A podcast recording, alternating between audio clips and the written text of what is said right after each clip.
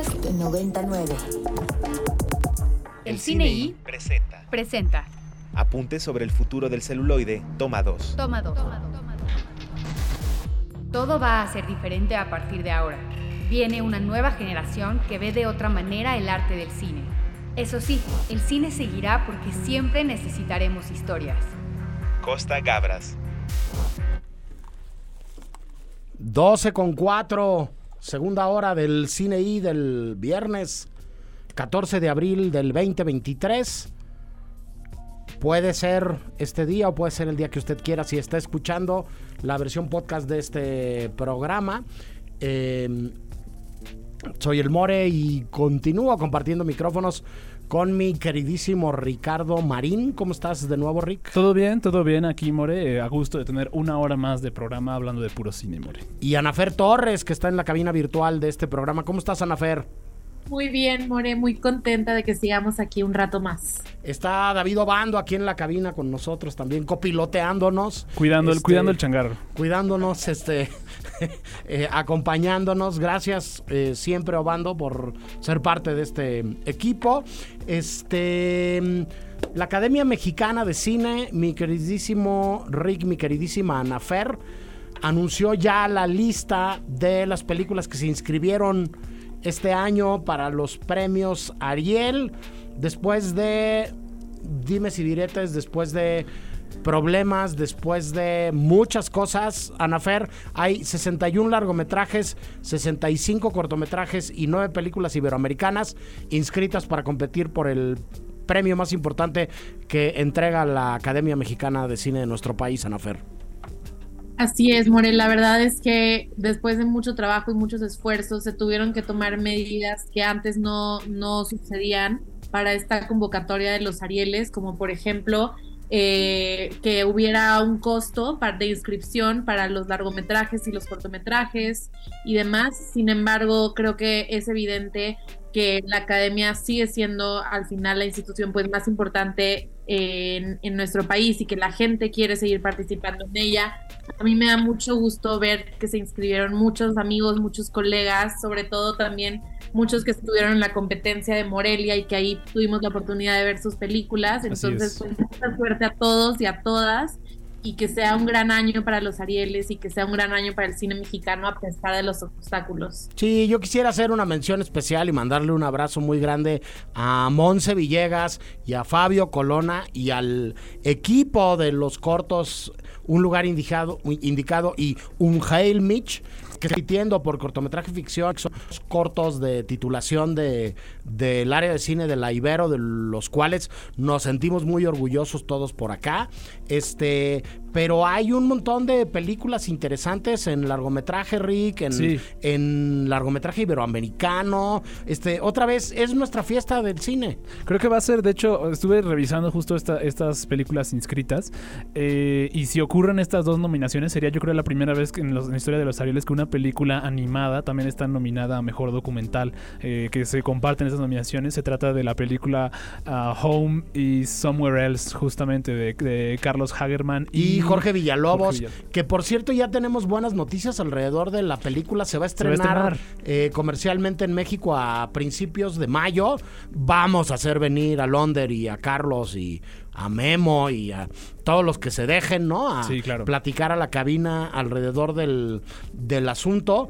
Este, e insisto, eh, desde fuera de nuestro país eh, se sigue viendo con cariño, con respeto, con admiración, con, con este, pues, pues con, con mucho gusto el, el trabajo que hace nuestra academia, ¿no? Y hay cosas tan interesantes como Argentina 1985, ¿no?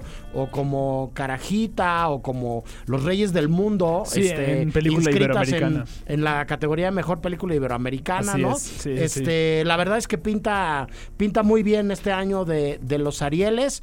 Eh, enhorabuena para la academia y qué bueno que sí vayamos a tener este sea como sea, premios Arieles este año. Sí, definitivamente. Como dice Anafer, como sea, tiene que ocurrir y está ocurriendo. Entonces, es- a pesar de las medidas, eh, entonces enhorabuena. Sí, justamente también saludos a todas las personas del- de los largometrajes de ficción y documental, que también tenemos una cantidad muy choncha y bastante interesante de cine mexicano de lo que lo- hemos logrado ver el- desde el año pasado.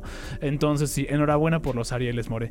Eh, ¿Por qué no vamos con los estrenos de la Sí. semana ahora? ¿Qué, qué se va a estrenar esta semana, Rick? Pues mira, eh, se estrena una película que a mí me produce como ambivalencia, porque el director me produce mucha ambivalencia. El director es Albert Serra. ok, es de estos- enti- entiendo ahora. Es de estos grandes directores que me parecen a mí talentosísimos, pero les encanta decir como de... La verdad es que soy el mejor director desde William Friedkin, ¿no? Algo así, les encanta decir ese tipo de cosas. fuertes declaraciones. o sea, que lo dicen obviamente para provocar, lo dicen más como en ánimos, este...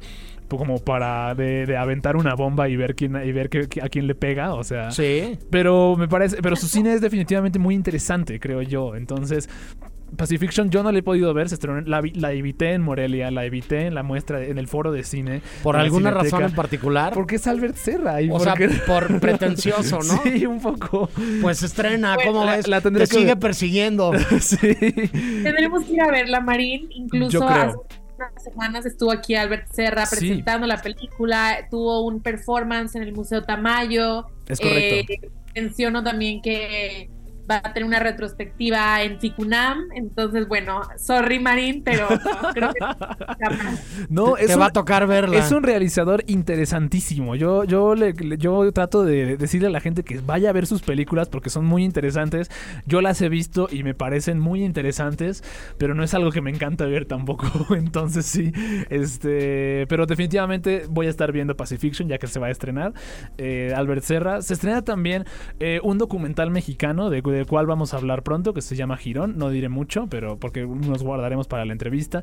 Se estrena una película de la cual entrevistamos al director la semana pasada. Bueno, hace dos semanas, yo no estuve, pero la, la película es Transición de Alejandro Torres Kennedy. Un documental interesantísimo sobre la pandemia contada desde una perspectiva completamente distinta. Nos, nos, nos platicaba eh, Alejandro que por azares del destino él estaba en Sudáfrica eh, a punto de emprender una travesía transoceánica en un velero y se quedó varado en una pequeña marina este, donde conoció a la protagonista de su película y con una camarita y un micrófono este, que él llevaba para registrar su viaje y hacer como, como un diario de, de, de navegación, este, acabó filmando esta consama, esta ficción espectacular, este, con una actriz no profesional, este, que hace una serie de reflexiones alrededor de del aislamiento, la soledad, los naufragios, este, eh, la manera de enfrentarse con uno mismo. Que me, que me parece muy, muy interesante. La verdad es que además de que la conversación con, con Alejandro fue muy sabrosa y muy interesante, la película merece muchísimo la pena y es una obra de una austeridad de recursos impresionante con unos resultados este, muy llamativos en pantalla. Yo la verdad es que la recomiendo muy ampliamente. Este, la película está en Cineteca y la película está en varias salas y en varios complejos de, de, de las dos cadenas este, comerciales y en este circuito, ¿no? Este, el que estamos acostumbrados también que estén, que estén estas películas que no son necesariamente este eh, eh, de vocación de industria, ¿no? Este, es. Alfonso López y, y los amigos de Alphaville, este, saludos a Alfonso, a Elda, a todos por allá en la distribuidora, la están distribuyendo y creo que es un gran acierto que, que una película como esta se pueda ver porque, porque de verdad es una película bien interesante, muy recomendada. Muy bien, ese es uno de los, ese es otro de los estrenos de esta semana. Eh, otro de los estrenos de los que me gustaría hablar es una película japonesa que se estrenó en el más reciente Festival de Cine de Berlín. Es de Makoto Shinkai, que él hizo una película que probablemente conocen que se llama Your Name. Y también hizo otra que se llama Weathering with You y una que a mí, me- en lo personal, mi favorita, que se llama 5 centímetros por segundo, un peliculón. Eh, que esta película se llama Suzume, se acaba de estrenar, es de este año, está recién salida del horno. Y Animación japonesa animación de la buena, De ¿no? la buena y aparte de la que es visualmente espectacular, ¿no? Como es visualmente súper, súper llamativa. Entonces, a mí me llama mucho la atención que va, que nos trae esta nueva entrega. Se estrena también una, otra película que se estrenó en Berlín, pero esta vez en Berlín del año pasado, El falsificador de Maggie Perren.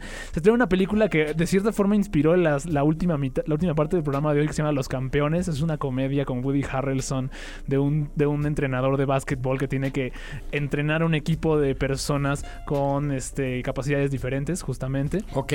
Y, y también, se- eh, también está todavía en carteleras Air, que también ayudó a, este, a, a- a la parte, a la última parte de este programa, justamente. ¿no? Sí, se estrena eh, La Usurpadora, el nuevo largometraje del querido Santiago Limón. egresado de acá de la Ibero, profe de guionismo este semestre. Este, tuvimos la suerte de, de invitar a Santiago a que regresara a dar clases y que nos dijera que sí. Entonces, este, justo está dando clases este semestre, este, Santiago de, de guion. Y este, y nada, en movie está Ladrón de Bicicletas, está este eh, Paranoid Park, este, Sí. están cosas muy interesantes. En Movie vienen unos estrenos muy padres, ya estaremos platicando las próximas semanas. Vienen varias películas de Vittorio de, Vittorio de Sica, justamente. Exacto, Entonces, esténse ahí bien. pendientes. Nosotros, por lo pronto, vamos con algo de música. Lo que sigue es eh, todavía de Ruichi Sakamoto.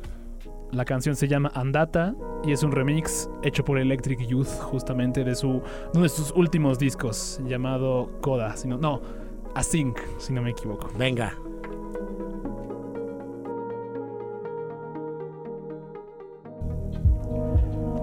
¿Qué escuchamos, Rick? Escuchamos una canción de Ruichi Sakamoto remixeada por Electric Youth. La canción se llama Andata del disco Async. Bueno, es del disco de remixes de Async en realidad. Y eh, recordando pues al gran compositor japonés que se nos adelantó hace un par de semanas. Sí, este, decir, eh, aunque no participar- participarán necesariamente hablando en el programa, que acaban de aparecer dos colaboradoras del programa acá en cabina, este, Irene Haddad, eh, Jimena Betancourt, este, están en estos trabajos de su apostolado académico y estudiantil. Hoy eh, los alumnos de comunicación de la Ibero están eh, presentando el examen del Ceneval, que es un examen de conocimientos de, de toda la carrera, ¿no? Este de unas ocho horas más o menos de duración. Este, son unos titanes, éxito, este, queridísimas, queridísimos, este, gracias por venir a saludar, Jime, este, Irene, este, eh, y tenemos ya en la cabina virtual del programa a un gran amigo de Ibero 90.9, personal, este, guionista, productor, director de televisión, de cine, de muchas cosas más. Creo que también vende barbacoa los domingos. Este, el queridísimo Cristian Cueva, que esta semana estrena finalmente en eh, la cartelera. eh, un chulísimo documental de nombre Girón. ¿Cómo estás, Cristian? ¿Qué onda, More? Todo muy bien, muchas gracias por la invitación. Hola también, Ricardo Anafer, feliz de estar por acá con la gente de Ibero 90.9. Y bien decías, eh, ya nomás me falta vender mole, pero como soy de Sinaloa, más bien vendería como aguachile Puta. o chilorio o unos taquitos de carne asada, yo creo.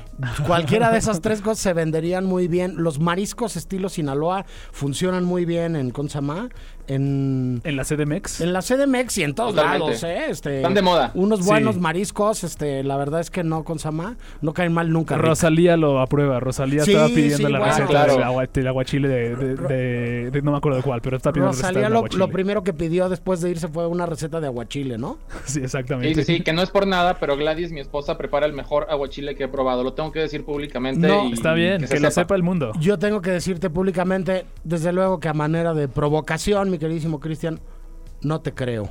Es lo único que lo, dejo, lo dejo ahí. Eh, espero que entiendas la indirecta. Este, Cristian, ¿cómo nace Girón? ¿Hace cuánto tiempo haces Girón? ¿Y cómo es que finalmente vamos a tener el gusto de que la película se estrene y se pueda ver a partir de hoy, ¿no? En, en varias salas de, de- la Ciudad de México. Claro que sí, More, te cuento. Eh, bueno, eh, Girón es un documental sobre la película perdida de Carlos Enrique Taboada, Girón de Niebla. Eh, como todo el público seguramente habrá escuchado ya alguna vez, eh, Carlos Enrique Taboada es uno de los más importantes directores de cine mexicano de terror que hemos tenido. Eh, él es conocido den- de- dentro de este género por esta tetralogía del terror formada por Hasta el viento tiene miedo, eh, El libro de piedra, Más negro que la noche y Veneno para las hadas. Y bueno, eh, los fanáticos del terror creo que entenderán muy bien y toda la gente en general la importancia que tienen estas películas para el cine de terror nacional y Girón, mi documental, nace primero por el amor y la admiración que le tengo a la obra de terror de Carlos Enrique Taboada ya desde hace bastantes años. Y segundo, nace porque eh, hace ya unos más de 10 años, yo creo, 10 años aproximadamente, eh, yo eh, antes de dedicarme al cine y a la televisión también trabajé como periodista y en ese entonces tenía poco de haber llegado a la Ciudad de México, trabajaba en el periódico El Universal y un día me encontré una nota en el periódico en la que se hablaba de que un grupo de cineastas eh, iban a hacer por primera vez, iban a filmar la película que Taboada nunca había escrito, perdón, la película que Taboada había escrito pero nunca había podido filmar una película llamada Girón de Niebla eh, y que por primera vez íbamos a tener como la, suerte ¿no? De, que llegara a las pantallas esta historia. Entonces yo me emociono un montón como fanático de la obra de Tawada y lo primero que hago es ir corriendo, ir corriendo a, contarle a Pablo Guisa, que es el director del Festival de Cine Mórbido, que además es el guardián, el representante de la obra de Tawada y además tiene un programa aquí en Ibero 90.9 Radio Mórbido. Eh, y voy y le cuento eh, oye Pablo, mira, es que fíjate que descubrí que estas personas van a hacer por primera vez eh, una película que Tawada nunca pudo filmar y yo súper emocionado. Y entonces Pablo de pronto así me detiene y me dice, no, no, espérate, Tawada sí filmó Girón de Niebla, la filmó a finales de los 80, lo que pasa es que la película se perdió poco después de haber sido terminada y nunca nadie la ha visto ni nadie sabe dónde está. Entonces, en ese momento pasan dos cosas que se juntan, mi amor por el cine de terror de Taboada, mi instinto periodístico y en mi cabeza se genera esta pregunta, ¿dónde está Girón de Niebla? que me lleva a ser Girón y que me lleva como parte del documental, junto con todo el equipo, a descubrir fragmentos de esta película. Sí, agregar a lo que comentabas, Cristian, cuando uno tiene la suerte de salir de México y de ir a festivales eh, fuera del país, o de ir a universidades o escuelas de cine fuera del país y dice que viene de acá, este, la gente habla de la gran reputación que tiene el cine mexicano, pero los que saben de cine de terror hablan de Carlos Enrique Taboada y hablan de Carlos Enrique Taboada como uno de los mejores directores de cine de terror del mundo. Como, como, una de las grandes referencias, ¿no? Alrededor de, de, de estas películas en las cuales todos los que escuchan el programa y que me conocen sabrán que yo no soy experto, este, pero, pero que las de él sí las he visto todas, ¿no? Las de Tabuada sí las he visto todas y, y sí además les, les reconozco este un montón de virtudes y de valores que además están en un terreno que es el que menos me afecta a mí, que es, que es, que es, que es el del sobresalto este, eh, eh, eh, físico, ¿no? Pero bueno, dicho eso, no sé, podríamos hablar de un montón de, de nombres, de Jonah Nazaro, que es el, el director del Festival de Cine de Locarno, ¿no? Que, que es un italiano, que es un gran conocedor de cine mexicano, que es un admirador este eh, eh, ferviente del, de las películas que se han hecho en nuestro país, pero particularmente de, de, Carlos Enrique Taboada. De Carlos Enrique Taboada y del Indio Fernández. A los dos les, les, les tiene como una admiración muy grande. Rick, querías preguntar algo. Sí, yo, justo tú mencionabas hace rato que, que este documental nació un poco a partir de como el cariño que le tienes a la obra de Taboada. Creo que ese cariño es muy palpable, justo porque el documental, al menos, Girón me pareció una excelente mezcla tan, que está contando bien tanto la historia de esta película perdida, que por cierto yo no pensé que una película post 1980 se pudiera perder, pero esta se perdió claramente. Sí, porque es, un concepto, ¿no? las películas perdidas, justamente, las películas de los años 30, las de los años 40, que hay registros de producción de ellas, pero que no se, pero que se perdieron. No pensé que una película de los 80 se pudiera perder, pero se perdió. Este, pero también hay un documental ahí sobre la obra en general, más generalizado sobre, la, sobre Carlos Enrique Taboada. Y yo quería preguntarte cómo fue tu proceso de, edición alrededor de esto. ¿Cómo fue que, llegaste a contar estas dos historias de manera tan como cohesiva, tan como... Eh, tan conectadas, tan bien conectadas, pues. Claro que sí, pues mira, eh, efectivamente el proceso de edición del documental fue bastante intenso, teníamos muchas horas de entrevistas eh, y fue todo un, eh, nada, fue todo un arte, fue un proceso bastante complejo ir construyendo la historia primero de Girón de Niebla con base en los recuerdos de todos los involucrados, porque recordemos que Girón de Niebla fue, se perdió en 1989, o sea, yo estaba hablando con personas que habían estado ahí hace casi 30 años y se acordaban de algunas cosas, pero no de todas. Entonces, de entrada, eh, fue construir la historia con base en unos recuerdos de hace mucho tiempo, ir descubriendo la verdad, ir encontrando las piezas que se conectaban unas con otras, ¿no? Para poder eh, hacer sentido de todo esto. Y luego, eh, a nosotros también nos interesaba que esta película no solo contara la, la historia de Girón de Niebla, sino que también sirviera como una puerta de entrada para cualquier persona que la viera para eh, tener curiosidad o adentrarse un poco en el cine de terror de Carlos Enrique Taboada. Fue por eso que decidimos hacer este viaje que es eh, bastante, está bastante sintetizado también, no quisimos como ir demasiado a fondo, pero está sintetizado eh, y que hace un recorrido por estas cuatro películas de terror, de cuáles eran los temas, cuáles son las principales virtudes de las películas, cuáles son algunas de las escenas más representativas. y fíjate que algo que a mí me llama, que a mí me gusta mucho es que Siento que Girón, si se hizo originalmente, se estrenó originalmente en 2014 eh, y se encontró con un público, creo que hoy que está llegando a salas, se está encontrando con un público muy diferente, porque ya hubo incluso un cambio generacional.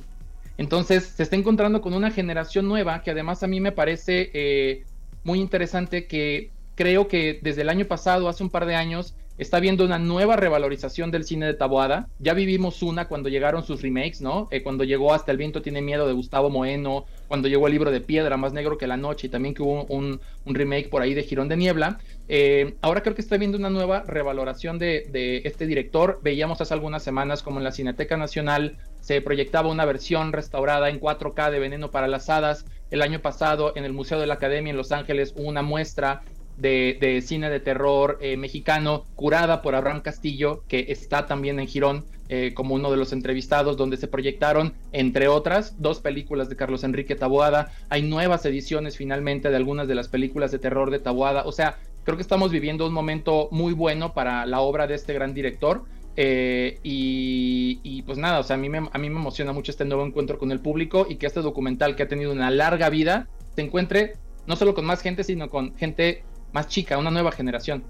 Sí, yo agregaría, Cristian, en la forma que utilizaste para montar la película y para postproducirla, para presentársela al, al público, a estas nuevas generaciones un trabajo de arqueología de la imagen bien interesante, que los que hemos sido parte de ese proceso y los que hemos estado en el medio de la producción y de la enseñanza cinematográfica y de, de la edición, de la postproducción, este, es como muy evidente, pero que probablemente si no se comenta podría pasar desapercibido y tiene que ver con la estética de las cintas de video de una pulgada con, con los desgarres, con los drops, con, con, los defectos este, eh, físicos, ¿no? Las características de definición de esa imagen que, que además están en medio de dos mundos, ¿no? Eh, parecería mucho más claro tener la idea y la nitidez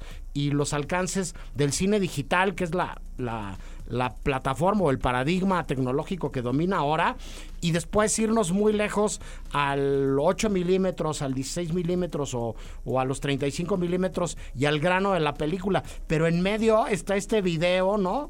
Que, que todavía no, no tenía todos los alcances y toda la resolución que, tiene lo digital ahora y que tiene estas partículas de metal, esta mugre, estos, estos ruidos ¿no? televisivos que son, son como muy interesantes. ¿Cómo, ¿Cómo decidiste integrar esto dentro de la película? Eh, pues mira, creo que eh, la decisión de integrar ciertos elementos estéticos que hacen relación al video, tanto a las cintas de una pulgada como al VHS, como al beta, vaya, todos los formatos magnéticos que eh, pudimos consumir en los 80s y 90s, pues tiene que ver con dos cosas. Número uno, que Girón de Niebla se grabó, que al final se grabó en video, a finales de los 80s, en este tipo de materiales. Entonces, está relacionado con la película perdida en sí. Y por otro lado, creo que tiene que ver mucho con, conmigo y con mi propia formación, porque pues yo soy modelo 1985, entonces me, me crié eh, viendo betas y VHS durante un montón de años, uno tras otro, entonces estoy completamente familiarizado con la textura del video, con estos drops, con la interferencia, con este botón que todos usábamos llamado tracking, donde tratábamos de que la interferencia se le quitara la imagen, que, que de pronto uno dice, no puedo creer que, veía películas en esa calidad. Pero, por ejemplo, siento que está viendo desde hace también ya un tiempecito una revaloración de ese tipo de, formatos. Digo, solamente voy a mencionar uno, pero actualmente eh, Quentin Tarantino y Roger Avery tienen este famoso podcast llamado The Video Archive Podcast, en donde hablan solo de películas que ellos vieron en formato de VHS cuando trabajaban en The Video Archives en Manhattan Beach. Entonces, creo que, creo que eh, este fenómeno de que los eh, 90 son los nuevos 70 eh, está, está sucediendo y creo que también esa es una de las razones ¿no? de, que, de que este documental sea así. Sí, sumaría todo esto también eh, los gráficos, ¿no? Este, los rollers de créditos y los textos, ¿no? Que aparecen en, en la película y que no son ni los intertítulos blancos con fondo negro de los orígenes del cine silente de los hermanos Lumière, ¿no? Este, ni ni con Sama, ni la manera de integrar gráficos hoy en, en, las secuencias de créditos o en, o en este eh, en los propios TikToks o en las piezas de, de, video mega breves, ¿no? Que, que, todo el texto está acompañando a, a lo que están diciendo los personajes a cuadro, ¿no? Entonces, bueno, todo eso y más son algunas de las razones por las cuales Usted, querido Radio Escucha, que está del otro lado del transistor y del dispositivo digital, tiene que ir a ver este fin de semana eh, Girón. ¿Dónde lo puede ver la gente, Cristian? Eh, Girón va a estar disponible en diferentes, en numerosas salas de la, de la Ciudad de México y en otros estados de la República. En la Ciudad de México lo pueden encontrar en el circuito independiente de arte, en cines como el Cine Tonalá, Cinemanía, la Casa del Cine. Yo espero que pronto pueda estar también en la Cineteca y en el interior de la República va a estar en estados eh, como Chiapas, Estado de México, Jalisco, Nayarit, Puebla, Quintana Roo, Guanajuato, eh, en la Cineteca de, Monterrey también va a estar. Quien quiera buscar información específica sobre las funciones, los horarios, las sedes, puede entrar a la página manticoramedia.com que es la página de, la compañía distribuidora del documental y también puede estar informada a través de eh, a través de las redes sociales de Mantícora y de Mórbido, por supuesto. Eh, y además, bueno, muy pronto ya esperamos informarles en qué plataforma vamos a estar para que la gente también la pueda ver desde la comodidad de su pantalla. Perfecto, pues nada, seguimos en contacto, mi queridísimo Cristian, y seguimos hablando de lo que pase con Girón y de lo que pase con, con los, los siguientes este, eh, proyectos este, que sé que andan preparando por ahí. Te mando un abrazo muy fuerte y nos vemos muy pronto. Muchas gracias, More. Gracias por la invitación. Eh, feliz de que, de que podamos platicar de Girón. Ojalá que todo el mundo la pueda ir a ver. Y pues nada, gracias, Rick, Anafer, More, y gracias al público de Ibera 90.9. Nosotros nos vamos al último corte del programa del día de hoy. Ya lo adelantaba eh, Ricardo Marín hace un momento. Hoy vamos a hablar de cine y básquetbol. No se vayan, se va a poner bueno. El Cine I presenta. Presenta. Apuntes sobre el futuro del celuloide. Toma, tres. nos estamos dando cuenta de que este cambio va más allá de la manera de distribuir el cine. Está mutando la relación que las películas crean con el público. Paulo Sorrentino.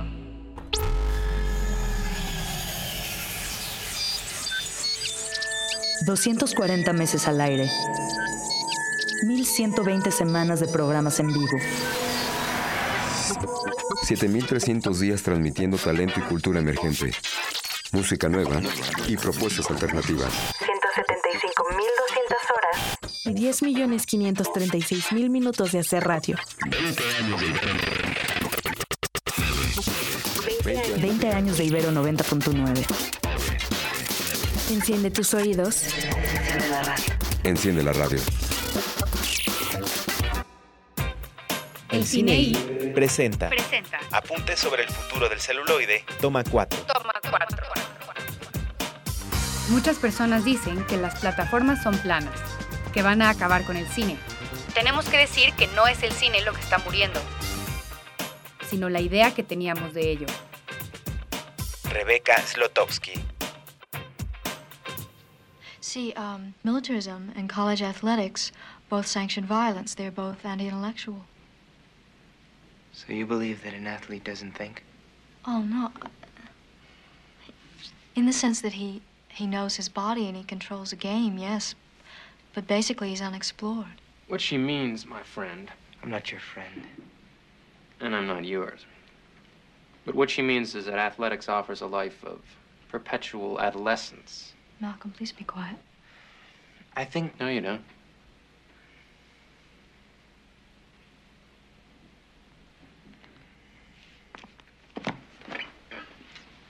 Ah, yes, when the going gets tough, the tough get going. Malcolm, shut up. Henry, That's what. Field Marshal Schmidt has you say before every meal, isn't it? Jocks are nothing but good little Germans all dressed up in up. their uniforms. And what about your uniform? And all you hippies, you look alike, you smell alike, you all talk alike. Hippies? oh, the 60s. Una cancha, dos aros elevados, una pelota. Realmente cualquiera podría jugar. Blancos, negros, ricos, pobres, europeos, latinos o asiáticos. El básquetbol es tan democrático como absolutamente popular. En Estados Unidos es el segundo deporte más popular y la NBA es la tercera liga deportiva más redituable. En el cine, este carácter diverso le otorga historias del mismo corte. El cine y el básquetbol. Toma uno. Desde principios del siglo existen películas sobre básquetbol, pero no sería hasta la popularidad alegórica de la película deportiva que el básquetbol comenzó a ser menos un personaje forzado y más un elemento simbólico clave. Películas como One on One de 1977 o Teen Wolf y Hoosiers, ambas de los años 80, ayudaron a llevar cinematográficamente uno de los deportes más representativos de la experiencia norteamericana, con historias sobre sueños, esperanzas o simplemente diversiones. Fair is an honored promise, just as if you're still there. I don't know if it'll make any change, but I figure it's time for me to start playing ball.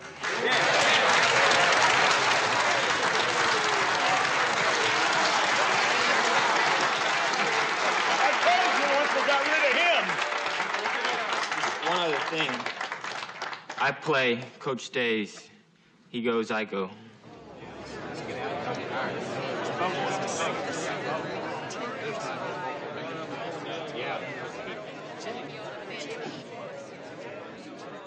No obstante, a pesar de su potencial para una historia inspiradora, las películas sobre el básquetbol toman la diversidad del deporte para hacer historias que también abordan un elemento importante, la raza. 81% de los jugadores de la NBA son negros, y esta característica nos escapa del cine en un país que aún lidia con profundo racismo y desigualdad social. Ya sean películas cómicas como White Man Can Jump o documentales de profunda investigación como Hoop Dreams, el carácter multirracial del básquetbol lo hace un hervidero de comentarios sociales y problematiza a la sociedad norteamericana. When I was young, when I was little, that's all I used to think about the NBA. If I if I set my mind, I, I can I can go. I can I can go. Get in good college, I can go. But if I don't, you know, I ain't gonna be no drug dealer. You know, cry about it, come back and you know, stick up gas stations and nothing like that. You know, probably going to comedian or architecture, or something like that. Esto es el cine y el básquetbol. Yo soy el More y platico sobre este tema con Anafer Torres. Hola Anafer, ¿cómo estás de nuevo? Hola, More. Un poco intimidada porque me declaro una ignorante en el tema del básquetbol, pero lista para que, para que ustedes me platiquen. No te preocupes, el que se ríe, que es Ricardo Marín. Hola Rick. Hola More. Fue el que propuso el tema del programa del día de hoy. Entonces, lo primero que se me ocurre preguntarte es ¿por qué? Ah, porque como todas las películas de deportes, este, el, básquetbol es solo una excusa para hablar de otra cosa también, ¿no? Eh, y usualmente lo que es más interesante del básquetbol es que sea un... yo no sabía qué tan representativo era para la experiencia norteamericana. Fue hasta hace poco, digamos, hace unos cinco años, que entendí lo genuinamente importante que era para para la sociedad norteamericana, algo como el básquetbol. Sabía que era grande, pero no había entendido como todas las vicisitudes que atraviesan el básquetbol, ¿no? Todos los conceptos que atraviesan con la facilidad que tiene el juego. No es un deporte de élite, no es como el golf o el tenis, que solo puedes jugar con equipo costoso o de ese estilo. Es un equipo que puedes jugar, es un, juego que puedes jugar con, pues, equipo mínimo en realidad. Y de hecho es tan fácil de jugar que por eso los va- varios gobiernos como que fomentan que, se- que, barrios, que barrios menos favorecidos jueguen un juego como el básquetbol, un deporte como el básquetbol, porque es fácil y lo puedes jugar entre varias personas. Hay varios modos que significa que entonces no lo puedes jugar, no, no es necesario jugarlo de manera profesional como en la NBA de 5 contra 5, puede ser de 2 contra 2. Y sigue siendo igual de contundente e igual de importante.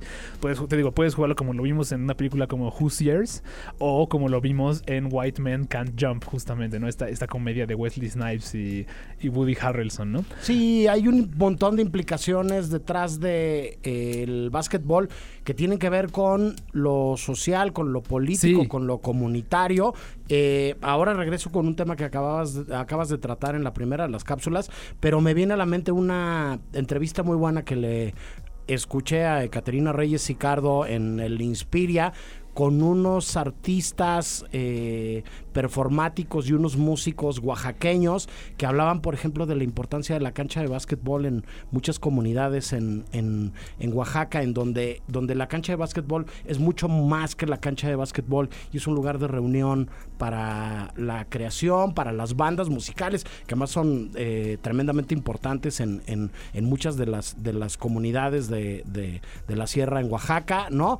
Este, y en este caso en concreto, regreso al tema que tú ponías sobre la mesa en el Consama, en el, en la cápsula, este, el porcentaje de los jugadores profesionales de básquetbol en, en Estados Unidos que son afroamericanos. Así es, eh, justo Estados Unidos, como todos lo probablemente sabemos, atraviesa como una cuestiones, unas cuestiones de racismo y desigualdad que son imposibles de ignorar, ¿no? Sí. Y es interesante justo observar cómo en esta brecha que ocurre en Estados Unidos, en este deporte particular, en el básquetbol, la mayor parte de los atletas son negros justamente, ¿no? Son de origen afroamericano. Entonces es, es interesante ver cómo este, este deporte que inicialmente era solo de blancos fue reapropiado por, al- por lo que solía ser una por lo que solía ser y en ocasiones todavía sigue siendo una población pues relativamente desfavorecida este o, socialmente desfavorecida, ¿no?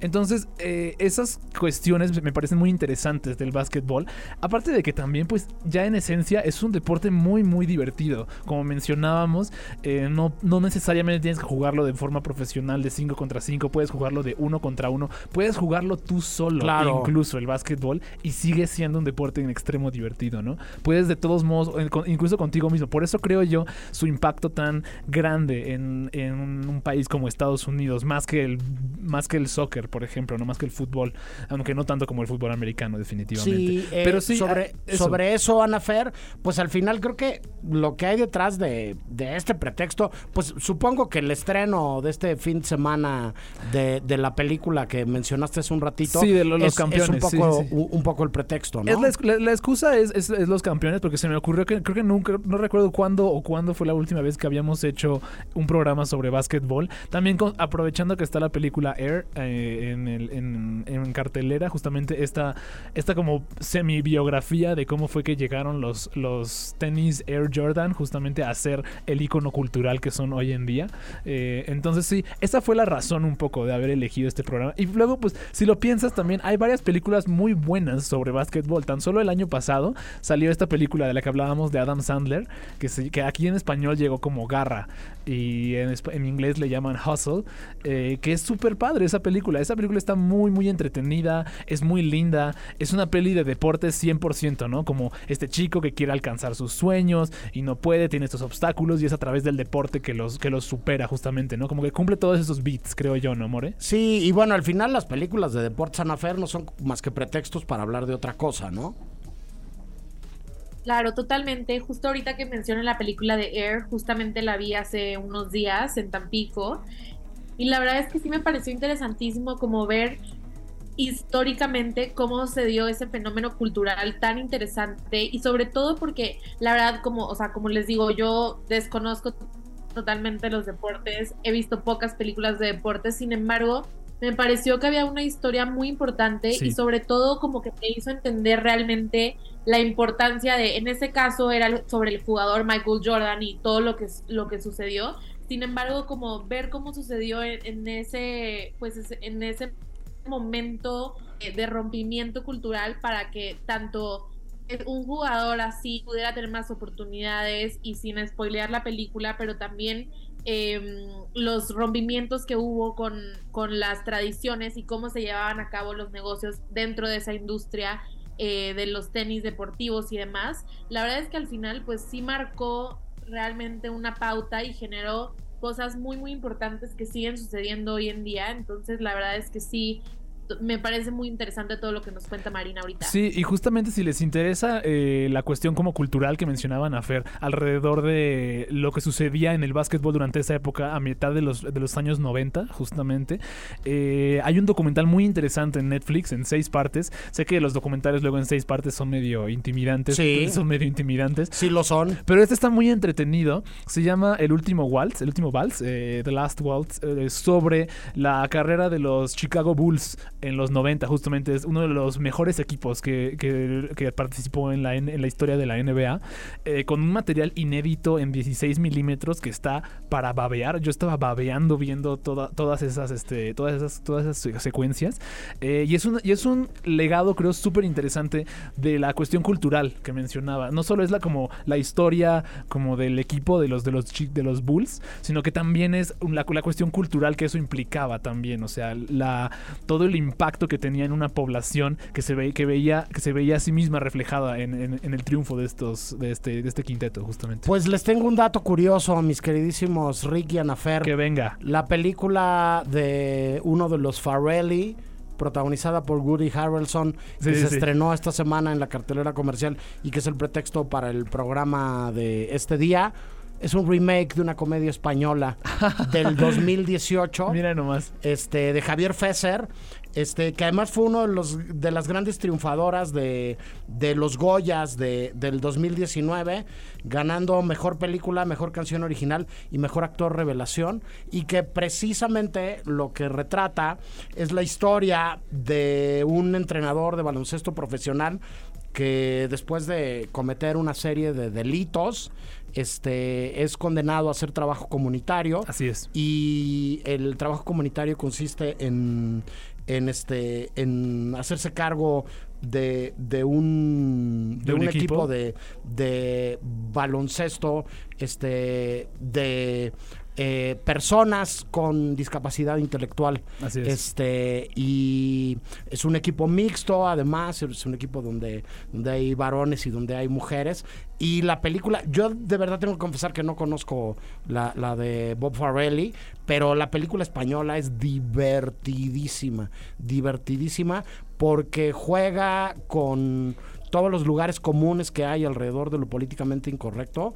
Se salta todo lo que se supone que tendría que ver con la corrección política y construye un retrato entrañable e increíble este en estas películas de de equipos especiales y de parejas disparejas. Sí, es que me imagino que es como de esas películas que no condesciende. Me imagino que de- de- debe ser, debe no, ser no. una película así.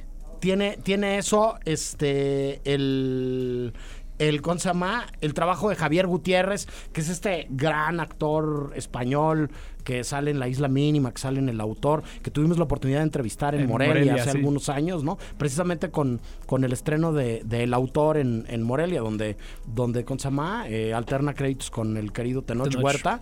Este, eh, el trabajo de Javier es increíble, pero el trabajo de todo el reparto este es, es fantástico y este el el actor este que ganó el premio a mejor revelación este es una locura de actor. Que se aventó un speech en los Goya como de cinco minutos extraordinario.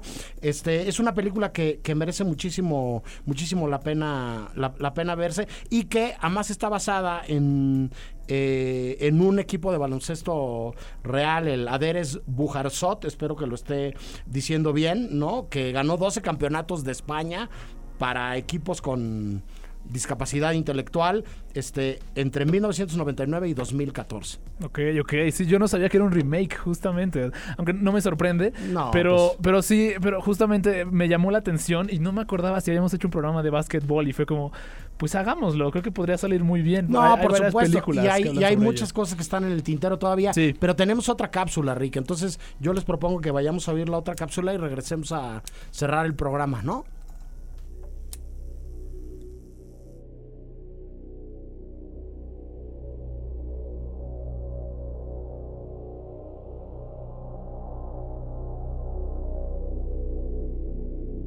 A veces las películas de básquetbol son sobre todo menos básquetbol. A pesar de que hay títulos más obvios como Love and Basketball, la esencia de la historia se encuentra en la relación romántica que incurren estos dos personajes. A pesar de ser una historia romántica, solo incurre en un momento que podríamos considerar trillado. Todo se vale en el básquetbol y en la guerra. El cine y el básquetbol. Toma dos. Hablando también en una vena racial y con un importante elemento social, se encuentra la asfixiante película de los hermanos Safdie, Uncut Gems. En esta película, Adam Sandler interpreta a Howard Ratner, un judío obsesivo e intenso vendedor de joyas y diamantes que debe hacer su vida funcionar contra todo pronóstico. Uncut Gems ocupa el básquetbol de una forma periférica, ya que el legendario jugador de la NBA, Kevin Garnett, se interpreta a sí mismo y sus partidos son parte esencial de cómo Howard se comporta, sin hacer del básquetbol el centro completo de la historia.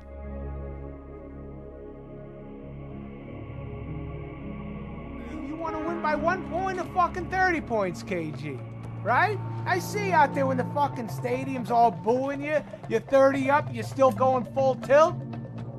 Let's see what Vegas. What has Vegas got you guys at tonight? Take a look. Let's see. Are you, are you serious? You gonna put this up right here? Look at this shit. The Sixers are supposed to win the game tonight, they think. We don't keep track of none of that shit. Who They think on game seven you're not going to get fucking 18 points. They don't think you're going to get eight rebounds. These guys don't know shit about What the fuck are they doing? Doesn't that make you want to fucking kill them? Doesn't that make you want to say fuck you for doubting me? Doesn't that make you want to step on fucking Elton Brand's fucking neck? Come on, KG. This is no different than that. This is me. All right? I'm not a fucking athlete. This is my fucking way. This is how I win. Otro ejemplo de una película que utiliza el básquetbol como fondo es Forget Paris. La irrisoria comedia de Billy Crystal y Deborah Ginger, donde el protagonista es un referee de la NBA y tiene que sopesar su trabajo demandante con una relación a larga distancia. Con el estilo ya característico de la comedia de Crystal, Forget Paris tal vez no sea la mejor comedia romántica, pero es un ejemplo de cómo la película de deportes puede tener otras aristas.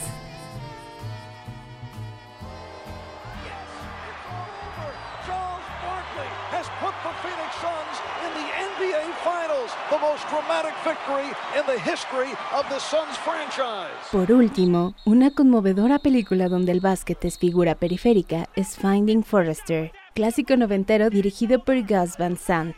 Aquí, un adolescente becado debe decidir entre sus capacidades académicas y su talento en el básquetbol. Realmente, Finding Forrester es una película sobre el oficio de escribir y sobre cómo cualquiera puede realmente tener el talento con suficiente esfuerzo. Do we owe this honor? Professor Crawford, I spoke here today because a friend of mine wasn't allowed to. A friend who had the integrity to protect me when I was unwilling to protect him. His name is Jamal Wallace.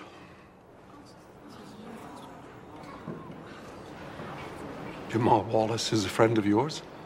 Yes, yes, he is. I helped him to find his own words by starting with some of mine, and in return, he promised never to say anything to anybody about me. A promise which he kept. Entonces, ¿qué, Marín? ¿Los hombres blancos sí saben saltar o no? No lo sé. si seguimos el si seguimos el mantra de la película, yo diría que no. Ok. la idea dice los hombres blancos no pueden saltar. Sí, este... Justo esta última cápsula fue de películas que que hablan sobre básquetbol, pero de manera más periférica, Sí. justamente. O sea, y pienso la que más me recuerda ahorita, porque es la que más tengo fresca de, por, cronológicamente, es Uncut Gems, que es sobre básquet, que es sobre básquetbol, pero es más bien sobre un, sobre un señor con una intensidad, una personalidad demasiado intensa, que también gira alrededor de básquetbol, y es importantísimo el básquetbol. Sí, también. una más de esas duras brechas generacionales en las, en las que ya me veo inmiscuido. Este, Sí, no es lo este, tuyo, no es lo tuyo. Saludos al equipo en pleno del cine I que la adoró, al querido Chose, por ejemplo, ¿no? Este, que le gustan ese tipo de películas. A mí no me hizo la menor de las gracias. Pero bueno, saludos a los Afdi también, ¿no? Este, sí, nos están escuchando. eh, em, más allá de eso, ¿tú eres bueno para el básquetbol, Ricardo Marín? Eh, no particularmente, yo no soy bueno para ningún deporte más que el deporte internacional de saber datos inútiles sobre cine. Eso, Este, muy bien, muy bien. Anafer, ¿tú qué tan eh, persona deportiva eres? No soy una persona deportiva, More. Ahorita actualmente me encuentro intentando hacerme una persona de pilates. Que Eso. voy a mis clases a Muy- las 7 de la mañana. Me parece fantástico. eso, no puedo, soy asmática, no es lo mío. Muy bien, me parece fantástico. Nosotros somos animales de sala de cine. ¿no? Exactamente. Animales es- ese es nuestro cinematográficos. deporte. Mi, mi deporte es, es aguantar siete películas al día en el Festival de Cine de Morelia. Eso, Mi ese es un. deporte es aguantarlas sin comer. Sin comer. Sin comer y sin dormir, así. Eso es alto rendimiento, muy bien. Exactamente. Oigan, este, tengan que ver directamente o, o periféricamente con básquetbol o con lo que sea. ¿Alguna recomendación, Ana Fer, de- del programa del día de hoy? ¿O algo que hayas visto recientemente que le quieras recomendar a la gente? Yo tengo que decir que, bueno, recientemente acabo de ver Mulholland Drive por primera vez hace un par de semanas y me voló la cabeza como era de esperarse. Por primera Pero vez. bueno, me salí bastante del, Del alma. del tema. En el tema del básquetbol, eh, la verdad es que sí recomiendo que vayan a ver Air, que está ahorita en cartelera, me pareció muy interesante. Y de igual forma en Netflix pueden ver Uncut Gems, que a mí sí me gustó, More. Claro, yo tengo que decir, espero que Ben no se enoje conmigo por lo que voy a comentar. Este, Ben Affleck me parece un extraordinario director de cine. Me parece mejor director de cine que actor. este, y no he visto Air, pero voy a correr a ver Air porque todo lo que he visto que ha dirigido el señor, especialmente Fargo, eh, eh, Fargo, este, Argo, Argo, Argo, sin la. F. Toma dos, prevenidos todos. este, especialmente Argo, me parece una película memorable. Entonces vayan a ver Air. eh, yo me la voy a echar este fin de semana y les cuento qué me pareció. Rick, muchas gracias por poner el tema, por cargar esta semana el programa en tus hombros. Todo bien, todo bien. Este, ¿Qué recomiendas tú? Eh, yo recomiendo Uncut Gems, la verdad, ¿no? Como que no se me ocurre otra que tenga ese nivel de intensidad y que sea tan cinematográficamente tan hábil como, como esa película de los hermanos Safdie. Me parece un hito de verdad. Muy bien. Hay una película ochentera, muy, muy palomera, menor, menor, menor, con Jim, Jim Hackman interpretando a un A un- entrenador, a un entrenador, de un equipo de. Sí, secundaria, sí, claro, que sí, a mí me parece una película entrañable, Es bien muy divertida. Y si tuviera que hablar de otra, me gustaría mucho hablar de He Got Game de Spike Lee. Es un peliculón con Ray Allen, un, un, un profesional del básquetbol, este, eh, y con Denzel, Denzel Washington. Este, una película muy interesante con la cual algún crítico alguna vez quiso molestar a Spike Lee diciéndole, tus películas parecen comercial de Nike. Y él le dijo, muchas gracias por el piropo. Yo hago los comerciales de Nike. Entonces, la verdad es que tu comentario me viene muy bien. Este, muchísimas gracias a todas y todos por estar del otro lado del transistor y del dispositivo digital y por hacer posibles las mejores dos horas de nuestro mejor día laborable de la semana. Se quedan con Rox porque ella tiene otros datos. Yo soy el More y nos podemos ver en muchos lados, pero seguro, seguro, nos vemos muy pronto en el cine. El Cine I presenta Presenta. Apuntes sobre el futuro del celuloide, toma Toma 5. La necesidad es la madre de la invención. No nos podemos deprimir por las dificultades. Lina Ramsey.